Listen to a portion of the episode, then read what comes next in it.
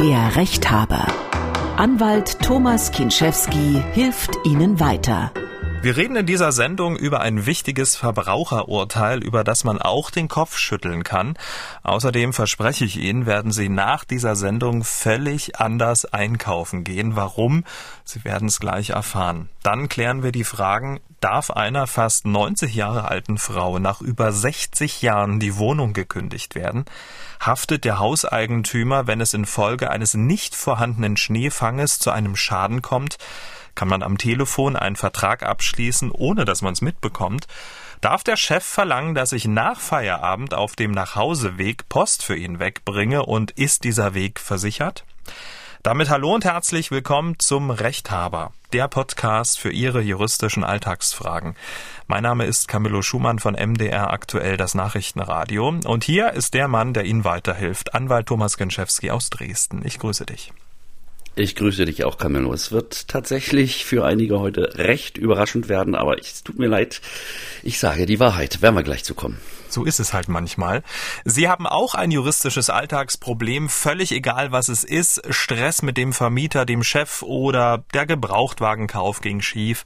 Ja, dann schreiben Sie uns doch an rechthaber.mdraktuell.de oder schicken Sie uns eine WhatsApp-Sprachnachricht an die 0172 6380 789. Und Thomas Kinczewski schaut sich Ihr Problem an und gibt Ihnen eine erste Einschätzung, damit Sie dann nicht alleine dastehen. Thomas, es gibt eine Menge zu besprechen. Wir starten starten aber mit einem aktuellen Verbraucherurteil. Mal wieder hat sich der Europäische Gerichtshof mit einer spannenden Frage befasst, nämlich mit der Frage, wie ist die Formulierung auf einem Reiseportal Buchung abschließen? zu verstehen. Also hat man, wenn man auf den Button Buchung abschließen klickt, eine kostenpflichtige Buchung getätigt oder hat man nur reserviert? Da versteht offenbar jeder was anderes drunter. Ich muss zugeben, ich gehe von einer kostenpflichtigen Buchung aus, aber offenbar ging es jemandem anders. Thomas, was war passiert? Ähm, es war so, dass äh, in einem Rechtsstreit am Amtsgericht in Bottrop ging es um die Frage, da hat jemand mehrere Zimmer in einem Hotel gebucht und hat äh, über äh, ein bekanntes Buchungsportal auf Buchen geklickt. Buchung abschließen. Mhm. Button Buchung abschließen. Es macht Klick und damit ist für mich die Buchung abgeschlossen. Ja. Und das, äh, der, der Verbraucher, der das gemacht hat, hat gesagt, nee, Buchung abschließen heißt nicht Buchung abschließen, sondern nur reservieren. Äh, ich sag, wie blöd kann man denn sein? Aber in der Tat, das Amtsgericht Bottrop war sich nicht sicher und hat direkt mal den EuGH angerufen, den Europäischen Gerichtshof, und hat äh, gefragt, wie ist denn, heißt Buchung abschließen, Buchung abschließen oder reservieren? Und jetzt halt dich an der Tischkante fest. Mach ich. Der, Euro, der Europäische Gerichtshof sagt, dass in den Worten Buchung abschließen nach allgemein Zitat allgemeinem Sprachgebrauch nicht zwangsläufig die Eingehung einer Verpflichtung zur Zahlung eines Entgelts verbunden ist, sondern es könnte auch eine unentgeltliche Vorbestellung oder Reservierung sein. Mhm. Du siehst mich sprachlos. Ja, ich du auch. Mich sprachlos. Ja, ist, ist so, so. Deswegen muss jetzt das Amtsgericht neu darüber befinden, was denn jetzt im Wege der Auslegung des deutschen Sprachtums Buchung abschließen bedeutet oder nicht. Ich sage jetzt mal unter uns, ne, mhm. wenn ich drücke Buchung abschließen, heißt das, ich buche. Das ist ja genauso, als wenn ich auf dem Standesamt sage, möchten Sie diese Frau heiraten? Ja, nein, vielleicht oder was? Ja, da sage ich ja oder nein, aber nicht vielleicht. Und äh, sorry, da habe ich kein Verständnis für und das halte ich für eine für eine für eine ganz spröde überbürokratische Entscheidung, wo, wo ich glaube, da wird also unnütz hier, ähm, sag mal, Ressourcen in der Juristerei verschwendet, weil es kann kein Zweifel dran bestehen, wenn steht Buchung abschließen, dann mache ich Buchung abschließen. Alle Reiseportale, alle Reservierungsportale haben immer einen Unterschied zwischen einer unverbindlichen Reservierung, manchmal mit einer Anzahlung oder mit einer hinterlegten Kreditkartennummer zur Sicherheit. Aber wenn ich drücke auf Buchen, da will ich buchen. Ja, was soll man auch sonst machen, wenn man da auf Buchen klickt? Ne? Aber man muss ja auch dazu sagen, dass die ähm, Richterinnen und Richter ja auch Formulierungshilfen mitgegeben haben. Ne? Also zum Beispiel kann man ja ähm, dann kostenpflichtig ähm, bestellen oder so. Ne? Also dass wirklich klar wird, aus, also wirklich für jeden klar wird, dass da jetzt Kosten auf mich zukommen. Ich glaube, darum geht's, oder? Ja, also es, äh, das Urteil ist wohl darauf ausgerichtet, dass auch wirklich der Dümmste im Universum weiß, wenn ich ein Hotel buche und auf Buchen drücke, also das Wort kann ich heute nicht mehr hören dann. Ich auch nicht. Äh, dann dann dann hab ich gebucht, ja. Und wenn steht Buchung abschließen, dann, ja, was will ich noch deutlicher machen? Also, wenn da der EuGH jetzt verlangt, zum Beispiel, du sagst es, Buchung kostenpflichtig abschließen. Ja, mein lieber Gott, wenn es denn so sein soll, dann soll das Buchungsportal das in dieser Richtung ändern. Aber dann versteht es auch wirklich jeder. Und dann bitte Schluss damit. Wir haben wirklich anderes und Besseres zu tun in der deutschen Gerichtsbarkeit. Ich bleib dran, also ich gucke mir das an, ich verfolge das. Prima. Damit kommen wir zum ersten Problem. Die Ruth hat uns eine WhatsApp-Sprachnachricht geschickt. Ruth trinkt gern Kaffee und achtet beim Kauf des Kaffees auch auf den Preis. Völlig klar. Bisher war es so, dass sie bei ihrem örtlichen Discounter 40 Stück Kaffeekapseln für 5,50 Euro bekam. Und nun trug sich Folgendes zu. Jetzt las ich im Wärmeblatt, dass in der kommenden Woche sie 6,90 Euro kosten. Also bin ich schnell noch mal am Freitag hin und habe die in den Korb gemacht. Wenn ich an der Kasse bin, zieht sie 6,90 Euro ab. Ich sage, das ist doch erst nächste Woche. Jetzt gilt doch noch das, der ausgezeichnete Preis. Nein, das ist für nächste Woche, aber wir ziehen das jetzt schon ab. Das ist jetzt schon der reguläre Preis. Das ist mir jetzt irgendwie noch schleierhaft, weil mir das schon ganz oft passiert ist. Schleierhaft, das trifft's genau. Und Ruth ist dann auch mit der Kassiererin äh, sogar nochmal zum Regal hingegangen und hat ihr gezeigt, hier steht 5,50 Euro. Das hat aber nichts gebracht. Was sagst denn du dazu? Du sitzt noch am Tisch mit der Tischkante, ne? Ja, ja, ich, ich halte mich fest. immer noch fest. Die Kundin ist im Unrecht. Was? Und das mag man kaum glauben. Achtung, alle Jurostudenten bitte aufpassen. Examenswissen, ja. Hier handelt es sich um einen sogenannten Fall der Invitatio ad offerendum. Die Juristen, die jetzt hier zuhören, die werden wissen, was das ist. Juristisch, rechtstechnisch äh, konstruiert ist nämlich ein Kauf folgendes. Ich gehe in den Supermarkt, greife ins Kaffeeregal und gehe mit dem Kaffee zur Kasse. An der Kasse tue ich den Kaffee aufs Band und das ist juristisch gesehen, und man mag es kaum glauben, ich entschuldige mich dafür, aber so ist es. Das ist ein Angebot an den Verkäufer, also an den Kassierer, der wiederum bevollmächtigt der des Ladeninhabers ist, ein Angebot auf Abschluss eines Kaufvertrages. Mhm. Und wenn der äh, äh, Käufer, wenn der, wenn der Kassierer meinen Kaffee über den Scanner zieht, es macht Piep und es weist einen bestimmten Preis aus, dann bedeutet das, dass der Verkäufer, der Kassierer das Angebot zum Abschluss eines Kaufvertrages zu den Bedingungen annimmt, die er sozusagen vorgibt. Also sprich der Preis, der auf der Kasse erscheint. Wenn ich das nicht möchte, dann kann ich die Ware stehen lassen. Wenn ich es aber möchte, dann muss ich den Preis bezahlen, den der Verkäufer mir bereit ist zu bieten. Davon gibt es eine einzige Ausnahme. Wenn in einem Laden irgendwo, das habe ich schon mal gesehen, sehr, sehr selten, ähm, ein Schild hängt, es zählt der Preis an der Ware. Ja, mhm.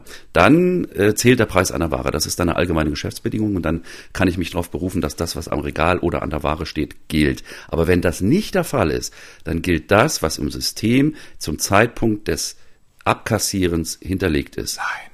Nein. Man mag es kaum glauben. Wahnsinn. So it is.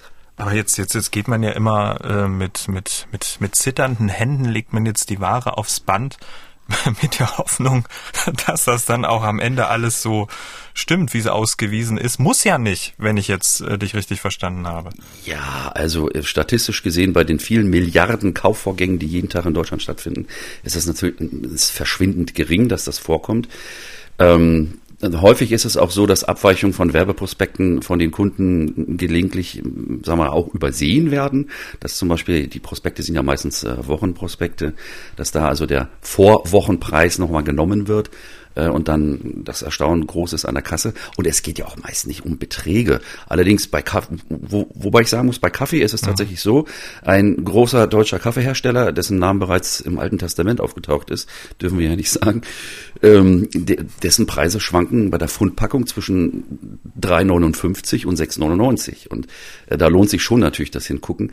Aber generell, so schwer man es auch wirklich vermitteln kann, äh, auch liebe Ruth an dich, ähm, es zählt nicht der Preis an der Ware, es sei denn, es steht so im Laden. Ansonsten zählt der Preis an der Kasse. Da fragt man sich natürlich, warum werden denn dann äh, Preise ausgewiesen im Laden und warum äh, gibt es denn dann ähm, Prospekte mit anderen Preisen dann äh, für die Woche drauf? Also ist doch völlig völliger Quatsch. Ich selber habe einen Bekannten, Namensvetter sogar von mir, Thomas, schöne Grüße. Der arbeitet in einem großen Dresdner Discounter und hat mir mal berichtet, dass die mit der Neuauspreisung an den Regalen teilweise gar nicht hinterherkommen. Das hat was zu tun auch mit der Prospektdynamik. Das heißt, es ist ganz viele, ähm, sagen wir, wechselnde Preise bei ganz vielen Artikeln, hunderte, tausende im Sortiment, wo dann am Montag der Folgewoche, wenn der Prospekt abgelaufen ist, das Personal morgens früh um vier anfängt, die Regalschilder mhm. Auszutauschen und es, es passiert einfach, dass die bis zur Öffnung meistens abends 7 Uhr morgens gar nicht fertig sind mit dem Austauschen. Und dann kann sowas schon mal, schon mal passieren.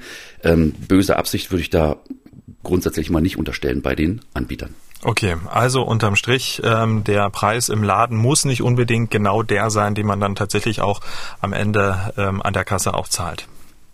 Ja, genau. Aber vielleicht noch aus der Praxis mir selber schon passiert, auch sogar mit Kaffeekapseln. Man möge bitte vielleicht auch bitte bitte sagen und äh, darum bitten, dass vielleicht doch der am Regal ausgewiesene Preis ähm, genommen wird. Die Kassierer haben jederzeit die Möglichkeit, manuell zu bonieren und einen abweichenden Preis für einen bestimmten Artikel oder einen freien Preis sogar ähm, einzugeben. Manchmal muss dafür jemand äh, aus dem Office gerufen werden, der mit dem Schlüssel an die Kasse geht. Aber äh, viele Herrsch äh, Quatsch, viele äh, Anbieter, viele Discounter sind da auch durchaus kulant, wenn sie sich einfach mal vertan haben oder einfach nicht hinterhergekommen sind mit dem Wechsel von altem auf neuen Preis, was das Schild am Regal angeht. Ja, bei der Ruth war das ja nicht so. Da war der ähm, Discounter ja nicht so äh, kulant. Da kann man ihr nur empfehlen, ja, such dir doch einfach einen anderen. Ist ja nicht so, dass es nichts, nichts anderes gibt in dieser Welt, aber wir Deutschen sind ja in der Regel treu, zumindest ladentreu. Ähm, oder auch beim Auto zum Beispiel. Viele fahren lebenslang dieselbe Automarke. Ähm, Ruth, das zum Wechsel, äh, als Anlass zum Wechsel nehmen, eigene Entscheidung, muss man wissen, beim nächsten Mal, wenn das nochmal vorkommt und dann mal wieder so hartleibig ist bei dem Anbieter, dann würde ich überlegen, sagen wir mal, ähm, zum nächsten Laden um die Ecke zu wechseln. Damit kommen wir zum nächsten Problem.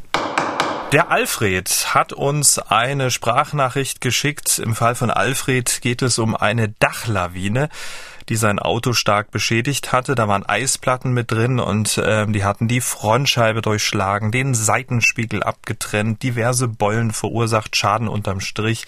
3000 Euro. Er sagt, dass nach seiner Recherche als Ursache ein fehlender Schneefang auf dem Pultdach der Maisonette-Wohnung schuld an dem Schaden war. Alfred hat dann den Vermieter, Schrägstrich Besitzer, auf den Schaden hingewiesen und auf den fehlenden Schneefang, aber nichts passierte. Der zuständige Gebäudehaftpflichtversicherer weist bis heute meine Schadensersatzansprüche zurück. Meine Fragen an das Team der Rechthaber. Was ist zu tun, damit der Gebäudeeigentümer den erforderlichen Schneefang auf den Pultdächern des Wohngebäudes ausführt, um zukünftig eine Gefährdung seiner Mieter und anderer Verkehrsteilnehmer durch Schnee- und Eislawinen auszuschließen? Und kann ich nach vorliegender Beweislage fehlender Schneefang mit Eisbarriere meinen erhobenen Schadensansatzanspruch gegen den Grundstücks- und Gebäudeeigentümer über dessen Haftpflichtversicherer geltend machen. Tja, viele Fragen. Der Alfred hat auch ganz viele Schreiben, also seine komplette Korrespondenz ja mitgeschickt. Er hat sehr viel Energie ähm, in seinen Fall gesteckt. Ne?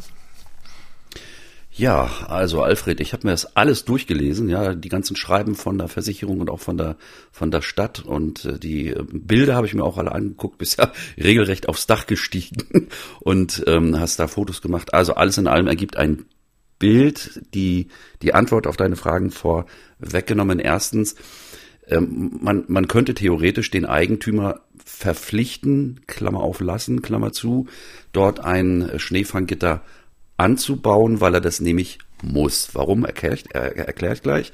Die zweite Frage, was machen wir mit dem Schaden? Ich habe mhm. ja die Bilder auch von dem, von dem Auto gesehen. Das ist, ist ja echt, das sind ja Trümmerbilder. Das ist ja wirklich, wirklich, wirklich ein großer Schaden passiert.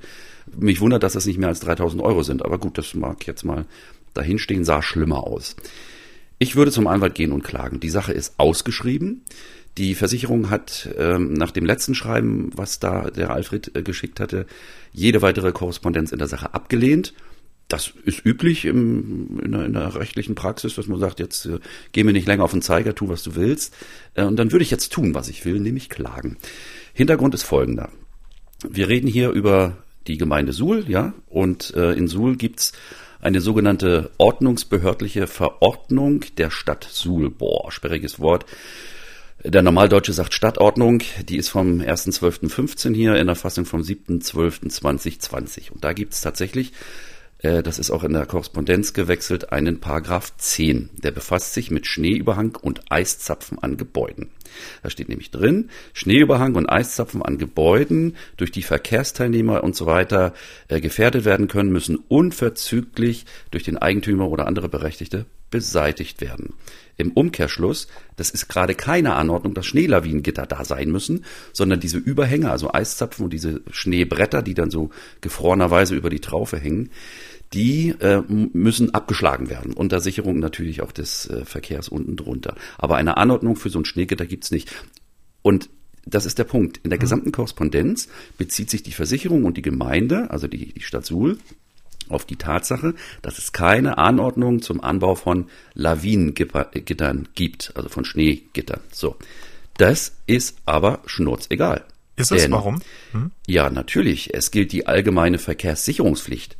Und das hat nichts damit zu tun, dass ich mit dem Auto übers Dach fahre, sondern Verkehrssicherungspflicht ist ein juristischer Begriff aus dem, aus dem Deliktsrecht, so heißt das, aus dem Haftungsrecht. Und der bedeutet, dass wenn eine bestimmte konkrete Gefahr ähm, Menschen oder Sachen gefährdet, dann muss ich alles zumutbare und verhältnismäßige äh, unternehmen, um das abzuwenden. Das ist die allgemeine Verkehrssicherungspflicht. Und das ist hier ein Fall.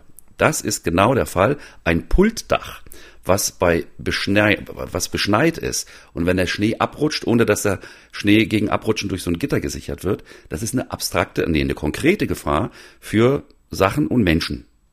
Und dagegen muss der Eigentümer Maßnahmen ergreifen. Und die Standardmaßnahme ist eben dieses Gitter. Das muss er also anbauen. Lösung des Falles also, hier liegt ein Verschulden des Eigentümers vor, des Vermieters dieser Wohnung, der die ihm zu zumutenden Schneelawinensicherungsmaßnahmen nicht ergriffen hat. Und deswegen haftet er. So. Ähm, das dürfte auch noch unverjährt sein mit Januar 21 Haftungs, äh, Fristverjährung beginnt ab 1.1. des Folgejahres und beträgt drei Jahre. Mhm. Deswegen würde ich hier, nachdem also hier der Vermieter auch ähm, und auch die Versicherung gesagt haben, ähm, geh uns vom Hals, würde ich jetzt klagen, aber ja. eiskalt. Verkehrssicherungspflicht ist äh, genau das Stichwort. Ähm, dieser Begriff ist ja noch nicht so alt und hat auch, ich sag mal, einen tragischen Hintergrund. Ne? Ja, also äh, so habe ich es mal gelernt, ähm, als ich äh, Jura studiert habe. Da gab es mal den berühmten Teppichrollenfall. Ich weiß nicht, ob du schon mal gehört hast, ja. Äh, das, äh, jeder Jurastudent, der wird das irgendwann irgendwann äh, bekommen.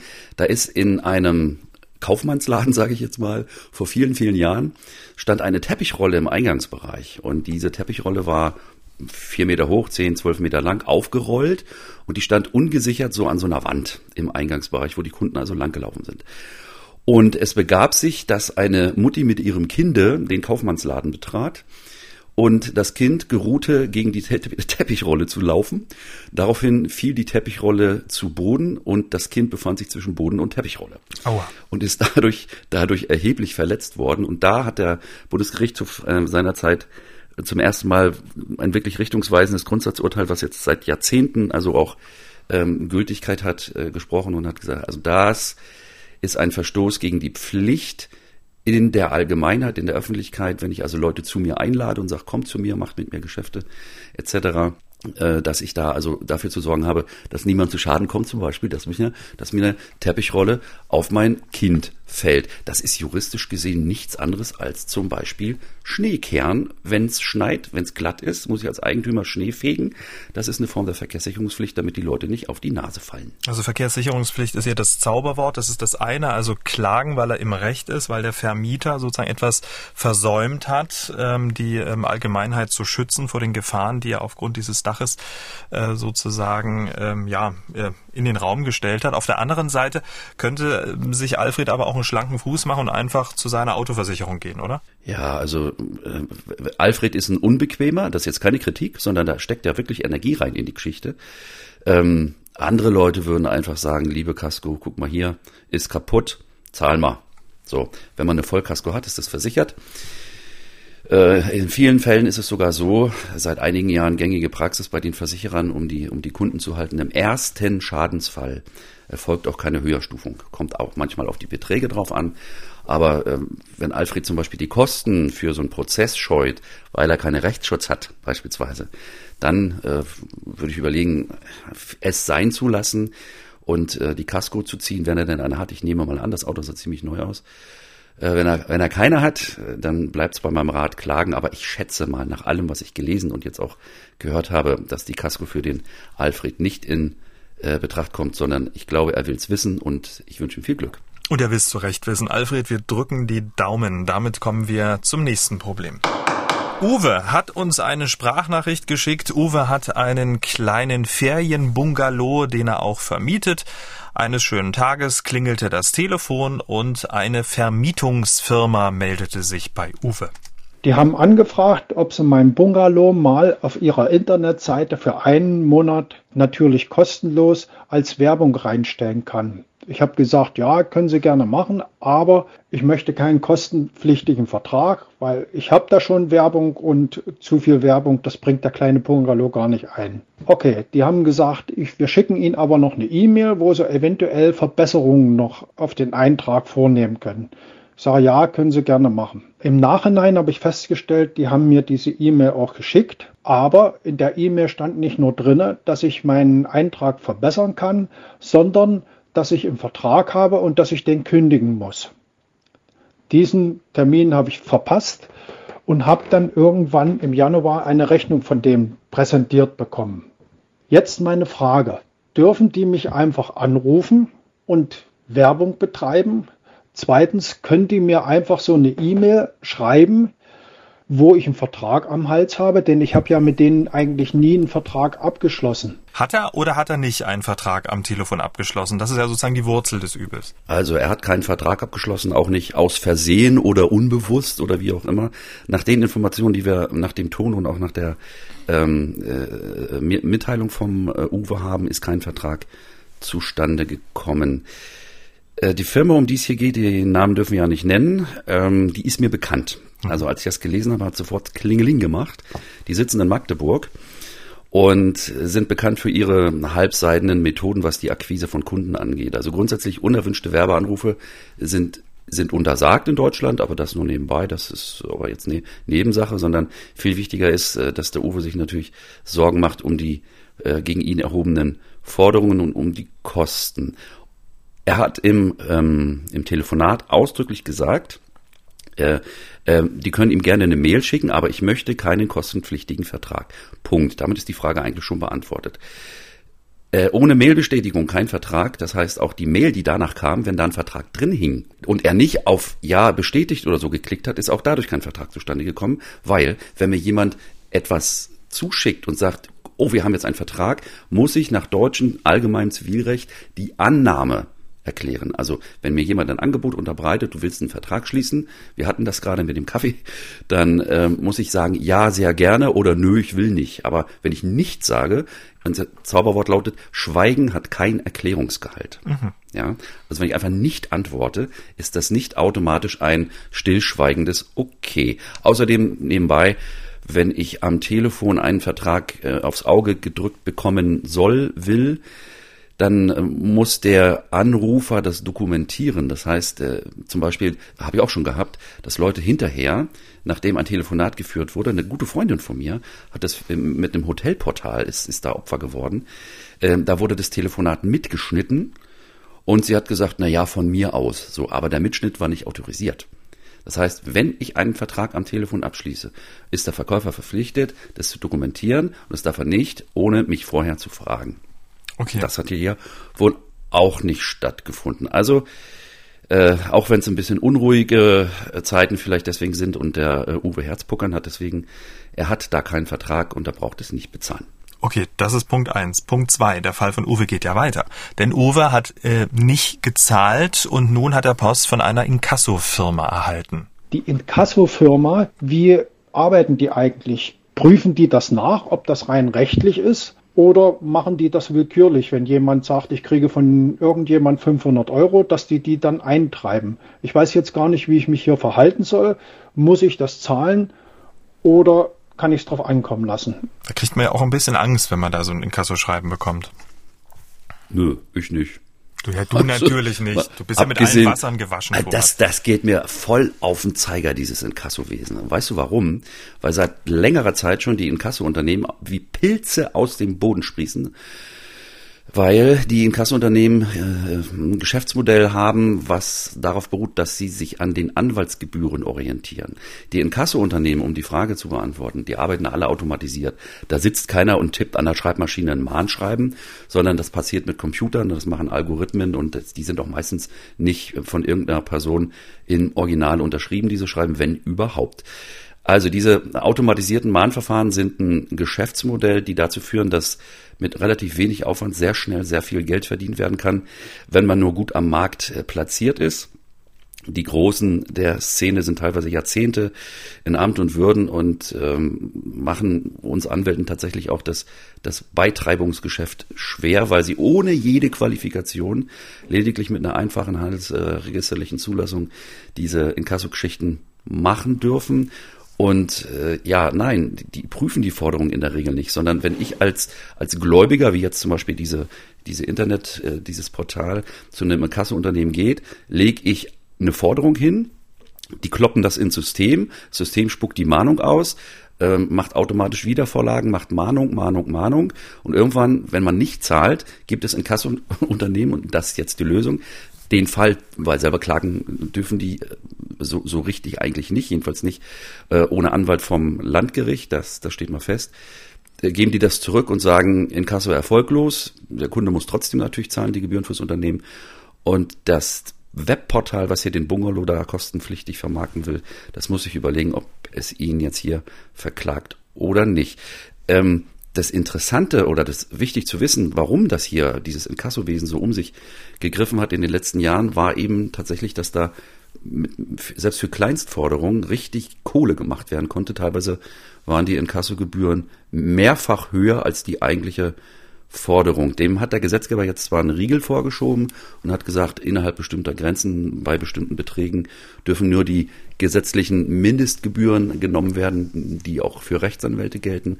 Aber es bleibt dabei, äh, hier ist kein Vertrag zustande gekommen und ähm, sei ein Mann, Uwe, aushalten, nicht zahlen und vor allen Dingen auch einfach nicht antworten. Weglegen und abwarten. Äh, wie, wie heißt äh, Lachen, Lochen, Abheften? Hm? Genau, ja, ich habe gelacht auf der Webseite, ja, von dieser, von dieser, das war echt ein Highlight. Pass auf, jetzt kommt ein Wortwitz. Ich habe mir die Webseite angeguckt und es steht direkt auf der ersten Seite äh, hier Highlights für Ihre Gäste und Highlight, ich buchstabiere hinten L-I-T-E, da wusste ich alles. Also Uwe, nochmal äh, mit an die Hand gegeben, das Ganze aussitzen, weil das geht dann zurück an die Firma und die Firma muss dann, bevor sie klagt oder währenddessen ja dann auch beweisen, dass ein Vertrag zustande gekommen ist und weil der ja nicht zustande gekommen ist, lachen, lochen, abheften. Jo, genau. Damit kommen wir zum nächsten Problem. Das ist ein bisschen äh, kompliziert. Der Wilfried hat uns eine Mail geschrieben. Wilfried wohnt in einem schicken Haus und bisher war alles prima, bis zu dem Zeitpunkt, als zehn Häuser ganz in seiner Nähe gebaut wurden. Die Häuser, die stehen etwas höher. Wilfrieds Haus liegt in der tiefsten Stelle des Geländes. Das war bisher auch kein Problem. Aber Wilfried schreibt, seitdem über mir äh, zehn neue Einfamilienhäuser gebaut wurden, gibt es auf meinem Grundstück bei länger anhaltendem Regen und auch bei Schneeschmelze einen Wasserlauf. Das hat folgende Ursache. Durch die Firma XY wurde der gesamte Mutterboden abgetragen. Auf dieser Fläche wurde dann teilweise bis fast drei Meter Schotter aus dem nahegelegenen Steinbruch aufgetragen. Das Ganze wurde befestigt so stark, dass in meinem Haus teilweise die Fenstersuhlbänke gerissen sind. Und auf diesem befestigten Grund wurden die Einfamilienhäuser dann errichtet. Unter der Schotterschicht befindet sich eine lehmige Tonschicht, die nur bedingt Wasser aufnimmt. Diese lehmige Tonschicht wirkt wie eine Wassersperre. Der große Teil des Wassers läuft nun unter der Schotterschicht an die tiefste Stelle des Geländes, auf dem mein Grundstück liegt. Bei etwas stärkerem Regen oder auch bei Schneeschmelze steht nun immer Wasser auf meinem Grundstück und fließt Richtung Straße und jetzt kommt's auf den nahegelegenen Friedhof ab. Trotz einiger Bemühungen mit der Baufirma und der Gemeinde gibt es keine Möglichkeit einer einvernehmlichen Lösung. Was kann ich denn nun tun, damit mein Grundstück nicht alljährlich fünf bis sechs Mal unter Wasser steht? Viele Grüße. Heieiei. Ja, so einen Fall habe ich gerade und zwar fast identisch. Hanglage ist immer ein Problem, wenn das niedergelegene Grundstück ähm, beeinträchtigt wird durch Bauten oben auf dem Hang. In meinem Fall, der spielt im Dresdner Norden, da geht es darum, dass da ein paar Häuser gebaut werden und wenn die stehen, dann fällt in die niederen Grundstücke äh, ja das ganze Jahr über fast keine Sonne mehr wegen Vollverschattung. Aber das ist hier so, so ähnlich beim Wilfried. Ähm, ganz abschließend werden wir wohl nicht zu einer Lösung kommen. Ich sag mal, wie es grundsätzlich rechtlich ist. Ja, erstens äh, Baufirma, Gemeinde, whatever. Man muss an die Eigentümer ran. Die Gemeinde hat, das sind ja Eigenheime, wie man so schön sagt, ja, wir geborene DDR-Bürger, ähm, also Einfamilienhäuser, die äh, für die Verantwortung äh, die Eigentümer, die Bewohner jeweils haben. Wenn es vermietet ist, trotzdem der Eigentümer. Also ran an die Eigentümer. Die Gemeinde sollte sich beim Friedhof vielleicht mal ein bisschen kümmern. Also ein überfluteter Friedhof, das finde ich auch nicht so schön, ja.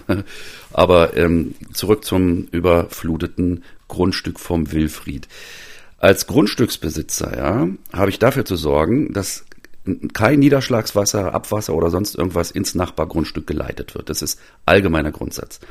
Und das Problem ist, dass nach Starkregenfällen oder äh, Gewitter, Schmelzwasser und so weiter, da kann ja schon ganz schön was passieren. Das heißt, der Nachbar muss grundsätzlich dafür sorgen, dass ähm, die Wassermassen den Nachbarn nicht beeinträchtigen. Und jetzt wird es kompliziert, jetzt muss ich mal ein bisschen, bisschen fachlich tun. Ähm, man muss gucken, was ist denn in den Nachbarrechtsgesetzen der Länder geregelt. Ich bin jetzt mal in dem Gesetz von Sachsen und ähm, da muss man unterscheiden zwischen sogenanntem ähm, Ableitungswasser oder Traufwasser und Wildwasser. So, Traufwasser ist das Wasser, was vom Dach in die üblicherweise vorhandene Regenrinne läuft und äh, dann abgeleitet wird, meistens ja natürlich über den Drainage oder was in die Kanalisation. Bei Wildwasser ist das was anderes. Hier haben wir den Fall, dass ein Haus auf einer Schotterschicht steht und die Schotterschicht äh, wiederum äh, ruht auf einer wassersperrenden Erdschicht, nämlich Lehm. Lehm ist eine Wassersperre. So. Und gegen dieses wild abfließende Wasser muss ähm, nach dem Nachbarrechtsgesetz, hier in Sachsen jedenfalls, ähm, da gibt's keine Vorschriften drüber. Ja, deswegen muss man gucken, was sagen denn die Gerichte in solchen Fällen. Also Grundsatz ist, wenn äh, bei starken Regenfällen Regenwasser vom Nachbargrundstück ähm, beim hier höhere Abschwemmung und so weiter äh, verursacht, dann muss der Nachbar äh, auf eigene Kosten notfalls eine Drainage zum Beispiel um sein Haus legen, eine Ringdrainage, die auf Fundamenthöhe ähm, eingebuddelt wird, um zu verhindern, dass Sickerwasser tiefer als sozusagen bis zum Fundament kommt, um dann nach außen über den Hang abzulaufen. Also das ist eine Grundpflicht. Dann habe ich noch eine Entscheidung gefunden, OLG Karlsruhe, das ist aber auch schon von 2005.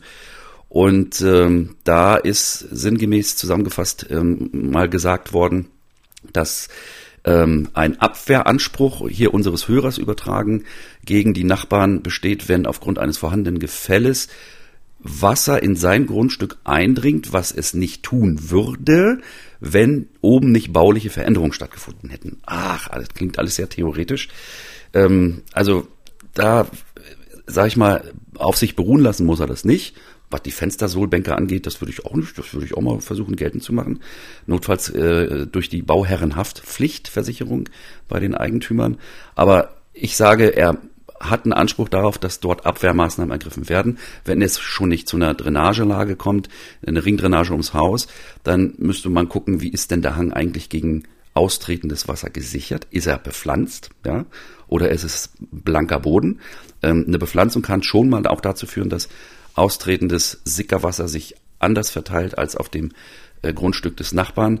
Aber das müsste man sich nochmal näher genau angucken, weil vor allen Dingen die, die örtlichen Gegebenheiten, also die tatsächliche Hanglage, die Höhe, die Höhen und auch die Neigungen, die sind ja nicht ganz äh, nicht, nicht bekannt. Auf sich beruhen lassen würde ich es aber nicht. Mehr kann ich mit den hm. Informationen dazu leider nicht sagen. Okay, also sozusagen der Adressat war der falsche. Ne? Also jetzt nicht die Baufirma Gemeinde, sondern jetzt die Grundstückseigentümer. Und da sind es ja offenbar zehn möglicherweise an der Zahl. Und mit denen möglicherweise erstmal das Gespräch suchen und dann im zweiten Schritt ähm, vielleicht auch, wenn es regnet, die mal in den Garten einladen. Ne? Ja, äh, Kiste Bier, möglichst kalt. Ja, ja, das äh, also ist rate ich eigentlich immer dazu. ähm, das also hier, ja, also mit den Eigentümern zu reden, klar. Wir haben es ja auch zu tun mit Korrespondenz mit der mit der Versicherung, wie er sagt. Mhm. Also die Versicherer, die ziehen ja äh, die Fälle, wenn denn ein Schadensfall gemeldet wird, die ziehen das ja an sich. Es ist so, dass ähm, wir hatten das schon mal irgendwann in einem unserer Sendungen, äh, dass die Versicherer außer im Straßenverkehr keine direkten Gegner, Anspruchsgegner für Geschädigte sind, sondern die Haftpflicht, die Gebäudehaftpflicht äh, sichert den Eigentümer ab, aber der eigentliche Schuldner, der Haftungsschuldner, ist und bleibt allein der Eigentümer, also der Störer. Und äh, die Versicherungen, die übernehmen das aber für den Versicherten und wickeln das ab. Aber wenn die endgültig Nein sagen, dann gilt das auch äh, nach dem Versicherungsvertragsgesetz für und gegen den Versicherten, also für denjenigen, der hier sein Häuschen da oben auf dem Hang gebaut hat. Was mir gerade noch einfällt, könnte denn auch der Wilfried, ich sage jetzt mal so eine so eine so eine Mauer um sein Grundstück bauen und ähm, die Kosten denen in Rechnung stellen?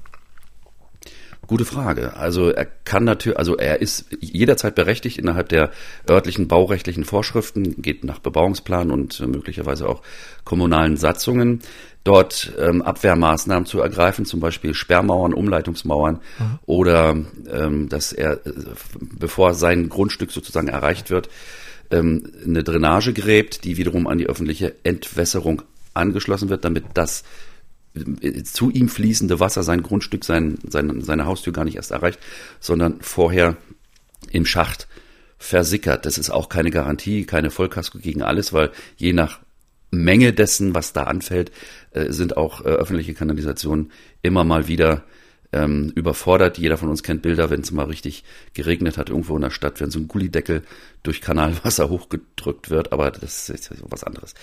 Ähm, ja, das, das, das kann er, ähm, würde ich auch raten. Die Kosten dann auf die Nachbarn umzulegen, würde ich zumindest mal versuchen. Okay, Wilfried, ein paar Möglichkeiten haben wir jetzt ähm, erörtert. Wir drücken auch dir natürlich alle Daumen. Damit kommen wir zum nächsten Problem. Der nächste Fall, da geht wirklich ans Herz. Waltraud hat uns gemailt, sie schreibt, meine Schwiegermutter, fast 87 Jahre alt, wurde mit allen anderen Bewohnern des Hauses von der Wohnungsbaugesellschaft zum 31. Oktober gekündigt aus wirtschaftlichen bzw. unwirtschaftlichen Gründen des Objektes. Eventuell soll dieses Haus abgerissen werden, aber es gibt hierzu noch keine konkreten Aussagen. Sie schreibt weiter, unsere Mutti ist schwer herzkrank und durch die momentane Situation ziemlich angeschlagen und mit den Nerven am Ende. Logisch. Die Umzugskosten würde die Wohnungsbaugesellschaft übernehmen, wenn sie in eine der Wohnbau gehörenden Wohnungen zieht. In dem Alter möchte sie aber eigentlich nicht mehr umziehen. Wenn es nun aber unbedingt notwendig wird, sollte es möglich in eine Wohngemeinschaft des betreuten Wohnens sein. Das kann die Wohnbau ihr aber nicht anbieten. Wir haben uns nun persönlich um eine Wohnung bemüht, wo sie eine Betreuung erfahren kann. Dort verpflegt wird und wo der Pflegeanschluss besteht, wenn sie vielleicht in den nächsten Jahren jetzt nicht mehr alleine in ihrer Wohnung leben kann. Unsere Frage nach einer finanziellen Unterstützung beim Umzug würde, wurde kategorisch abgelehnt. Aber schließlich wurde ihr nach über 60 Jahren in dieser Gesellschaft gekündigt. Sie muss aus der Wohnung, obwohl sie das nicht möchte. Gibt es gesetzliche Verpflichtung, dass die Wohnbau sie unterstützt bzw. einen Teil der Kosten oder andere Leistungen übernimmt? Und ist die Gesellschaft verpflichtet, nach dieser Kündigung die Mieter beim Umzug zu unterstützen? Wahnsinn, oder Thomas? Erst einmal diese Dame, ähm, der, dieser Dame nach über 60 Jahren ähm, die Wohnung einfach so kündigen, durfte die Wobau das? Ei, der Dauz, Mensch. Ja, ja, sie durfte. Ei. Selbstverständlich. Es gibt ja keine Ewigkeitsgarantie im Vertragsrecht. Aber 60 Jahre, 60 Jahre, ey, hör mal. Ja, äh, sorry, ich kann mir ja nach 60 Jahren auch scheiden lassen. Ja. Also Echt? von daher. Das geht? Ja, sie hätte, nee, man muss, man muss, du musst mal umgekehrt sehen. Die Wobau könnte ja umgekehrt auch sagen, nach 60 Jahren bist du hier drin, du darfst dich kündigen. Wenn sie jetzt kündigen wollte. Ja, sondern du bleibst so lange hier drin, bis du mit den Füßen voraus äh, die Wohnung verlässt. Oder anders Nein, gefragt, natürlich. Oder anders gefragt, Thomas, ist die Kündigung wirksam? Ja, genau da wollte ich gerade hin. Mhm. Ähm, das handelt sich ja hier um eine Kündigung, äh, so habe ich das verstanden, weil die Bude wohl ziemlich runtergekommen ist. Mhm. Und äh, hier, äh, Zitat hier vom, äh, von, von der Mail, äh, das Haus soll eventuell abgerissen werden, aber hierzu gibt es noch keine konkrete Aussagen. Mhm. Ha, sage ich da. Damit ist die Kündigung möglicherweise schon wegen Verstoßes gegen die Begründungspflicht unwirksam. Also ich habe das so verstanden, dass die da alle raus müssen, weil das Haus unwirtschaftlich geworden ist. Das heißt, also ich nehme, ich setze voraus, dass es sanierungsbedürftig ist, dass aber der Sanierungsaufwand so hoch ist, dass am Ende das Ganze wirtschaftlich keinen Sinn macht. Für diesen Fall hat der Vermieter ein Kündigungsrecht. Ja, hat er. Steht in Paragraph 573 BGB drin. Und zwar in ähm, Absatz 1, Ziffer 3, da steht drin, ich darf also bei einem berechtigten Interesse vermieterseits kündigen, wenn dem Vermieter durch die Fortsetzung des Mietverhältnisses eine angemessene wirtschaftliche Verwertung des äh, Grundstücks ähm, genommen wird und er dadurch Nachteile erleidet. So. Aber diese äh, Kündigung, die sind nach Absatz 3 dieses Paragraphen 573, die sind in der Kündigung anzugeben. Die Gründe für ein berechtigtes Interesse des Vermieters sind in dem Kündigungsschreiben anzugeben. Und ich darf auch keine Gründe nachschieben. Und man könnte ja jetzt mal fast vermuten, dass in dieser Kündigung, wo drin steht, macht keinen Sinn mehr, ähm, das ist so noch keine anständige Begründung dafür, dass die Voraussetzungen dieses äh, 573 Absatz 1 Satz 3 BGB erfüllt sind. Also eine mhm. gewisse Chance besteht, dass die Kündigung schon unwirksam ist. Und dann kann die Omi da drin bleiben und warten, was passiert. Also sozusagen aus formalen Gründen ist diese, diese, diese Kündigung schon mal nicht wirksam. 50-50, ja. Mhm, okay. Was ähm, könnte sie jetzt machen? Naja, wir machen mal jetzt Worst-Case-Szenario, ja. Nehmen wir mal an, die ist doch ordentlich begründet, diese Kündigung. Ja, das ergibt sich so nicht, aber da müssen wir ja auch mal von ausgehen, dass das äh, möglich ist. Dann wiederum könnte man sich darauf verlegen, das Ding einfach auszusitzen und hinauszuzögern. Das tut zwar wahrscheinlich ähm, dem Herzl von der Schwiegermutter von Waltraud nicht gut, äh, weil das ja alles auch aufregend ist und ähm, wie gesagt Herzpuckern macht. Aber theoretisch könnte sie dem Vermieter, und da komme ich gleich dazu, warum, so richtig, so richtig ärgern, um ihn zum Einlenken zu bewegen. Denn dieses Ärgern besteht darin, dass der Vermieter ja nicht einfach sagen wir, mit einem Hausmeister kommen kann und die Schwiegermutter da rausträgt, sondern er braucht einen Räumungstitel. Das heißt, er muss die, muss die verklagen auf äh, Räumung und Herausgabe. Und diese, das muss rechtskräftig entschieden werden durch ein Gericht. Und dann müsste er vollstrecken.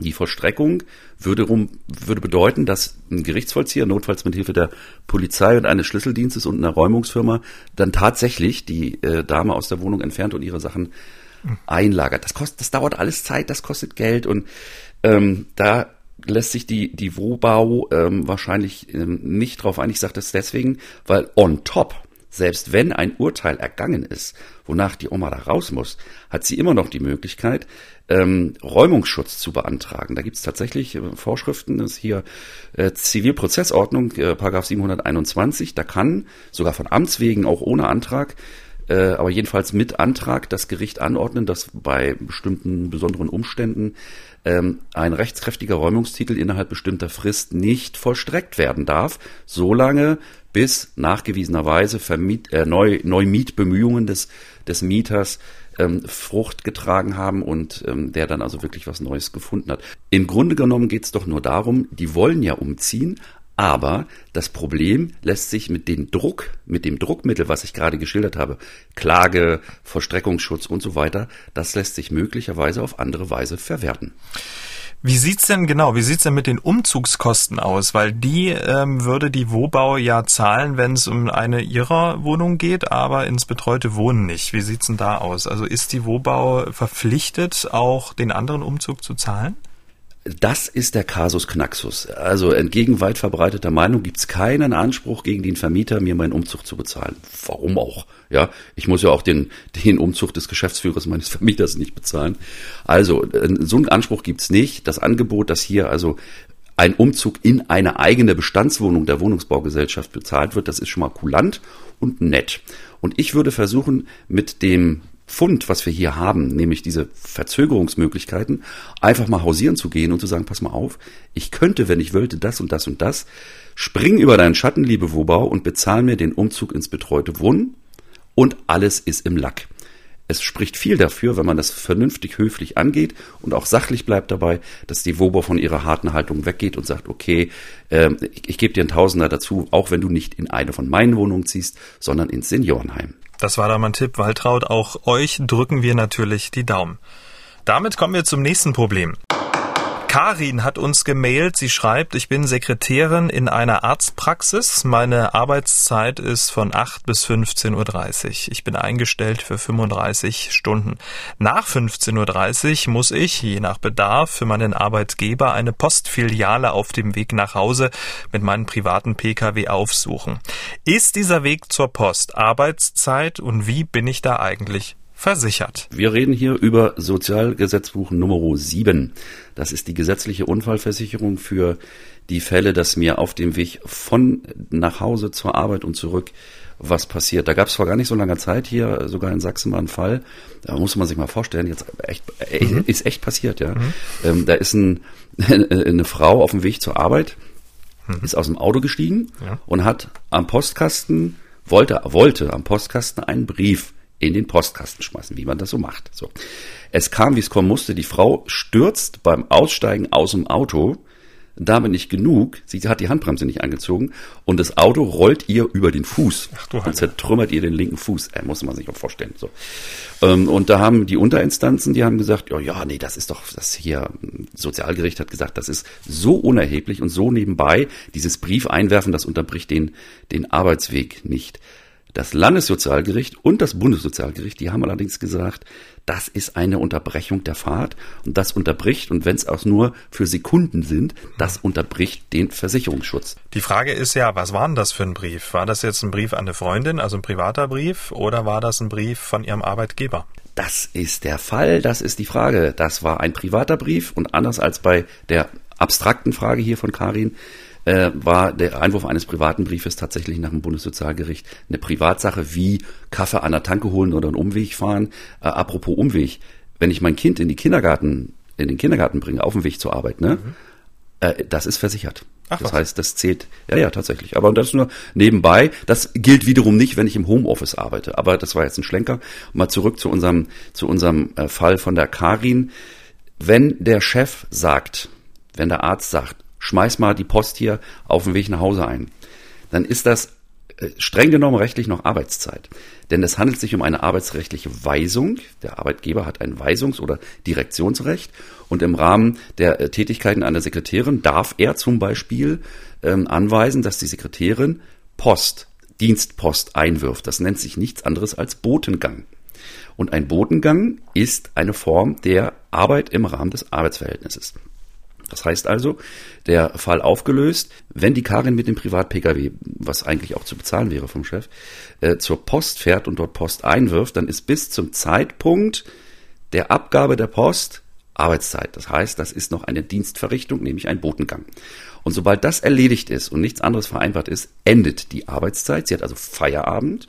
Und wenn sie sich danach auf kürzestem Wege von der Poststelle nach Hause begibt, dann äh, ist sie gesetzlich unfallversichert, falls ihr auf der Strecke was passiert.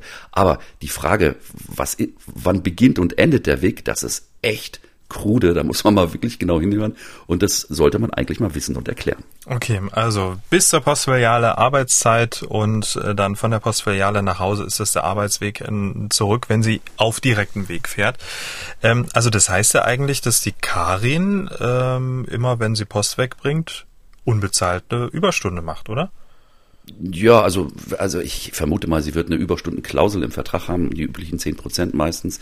Also ich mache es immer so, ähm, wenn meine Mitarbeiterin Post einwerfen möge, meistens machen wir einfach zehn Minuten eher sozusagen. Also wenn sie jetzt bis 15.30 Uhr arbeitet, dann würde es sich gehören, sage ich jetzt mal auch an die Adresse des Arbeitgebers, dass äh, sie um 15.15 das, äh, die Praxis verlassen darf und dann eben bis spätestens 15.30 ihren Botengang innerhalb der Regelarbeitszeit erledigt hat. Wenn sie darüber, wenn sie nach 15.30 erst äh, zur Post fährt, dann ist es tatsächlich mehr Arbeit, Überstunde ähm, und die ist je nach Vertragslage, die kennen wir jetzt überhaupt nicht, ist die zu vergüten. Weil wir gerade bei Arbeitsweg sind, wo genau ähm, beginnt und endet der denn eigentlich? Ah, sehr schöne Frage. Der Arbeitsweg beginnt äh, von Gesetzes wegen mit dem Verlassen der äußersten Tür des Wohngebäudes, in dem ich mich befinde, tatsächlich, ja. Und der Arbeitsweg endet mit dem Erreichen und Betreten des Betriebsgeländes und oder äh, des Firmengebäudes, wenn ich also durch die, die äußerste Tür schreite. Äh, warum ich das so betone, es, es gab einen Fall, da, da hat das eine Rolle gespielt. Da ist jemand auf dem Weg zur Arbeit, was genau weiß ich nicht, interessiert auch gar nicht. Mehrparteienwohnhaus, Hochhaus und ist aus der Wohnungstür die Treppe runtergelaufen, mhm. um zum Auto zu kommen, um zur Arbeit zu fahren. Und auf dem Weg von der Wohnungstür zur Haustür ist er die Treppe runtergefallen. Mhm. Das ist nicht versichert, weil absolute, absolute Haarsparterei. Es hat zwar die Wohnungstür zugeschlagen und damit habe ich die Wohnung verlassen, aber ich habe nicht die äußerste Tür des Wohngebäudes verlassen. Und erst mit dem Überschreiten der Schwelle der äußersten Tür des Wohngebäudes beginnt der gesetzliche Unfallversicherungsschutz für den Arbeitsweg. Kein Quatsch, aber in Deutschland gibt es nichts, was nicht geregelt ist. Ich wollte gerade sagen, eine Sendung, in der wir viel gelernt, äh, in der wir gestaunt und auch geschmunzelt haben. Ähm, Thomas, vielen Dank. Wir hören uns dann in zwei Wochen wieder. Bis dahin. Jawohl, danke, hat Spaß gemacht. Bis bald. Tschüss. Haben auch Sie ein Problem? Dann schreiben Sie uns an rechthaber.mdraktuell.de oder senden Sie eine WhatsApp-Sprachnachricht an den Rechthaber. Die Nummer 0172 6380 789. Der Rechthaber erscheint zweimal im Monat auf mdraktuell.de, in der ARD Audiothek und überall, wo es Podcasts gibt.